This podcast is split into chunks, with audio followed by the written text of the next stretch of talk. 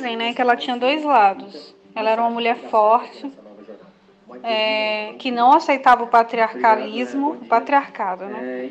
Dizer, ah, a mulher tem que casar, a mulher tem que ter. Ela, tipo, engravidou. Aí o pai dela perguntou de quem é o filho, minha filha. E isso era um escândalo para a época, né? Uma mulher nossa engravidar sem ter casado, que absurdo!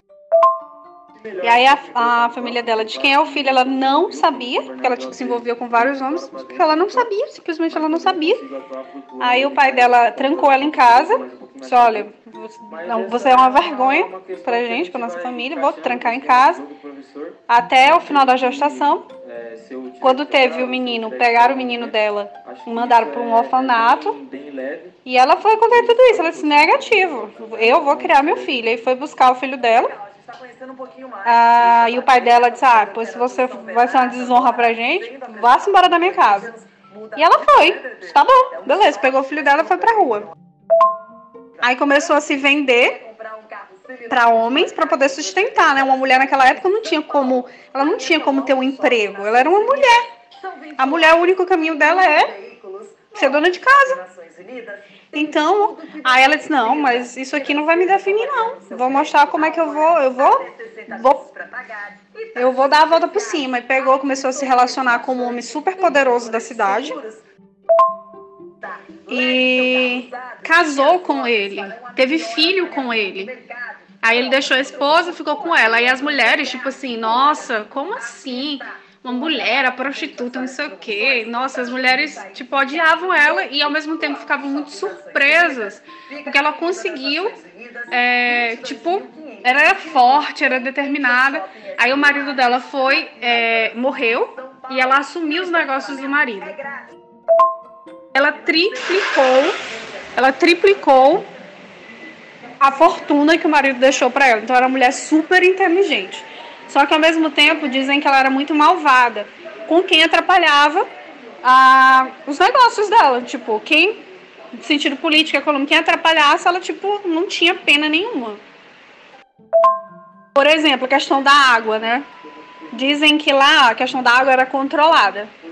E ela teve, fez um jogo lá é, e conseguiu ter o monopólio da água durante 15 anos.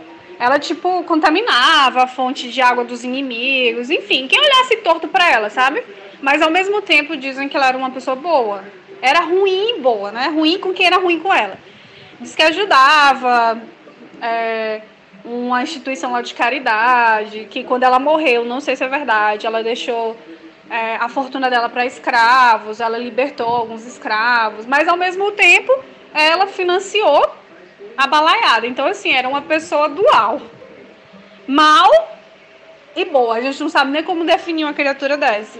Mas é muito interessante a história dela. E isso aconteceu em São Luís. Em São Luís. Quer dizer, não corrigindo, não financiou a balaiada. Ela financiou as tropas do Império contra a balaiada.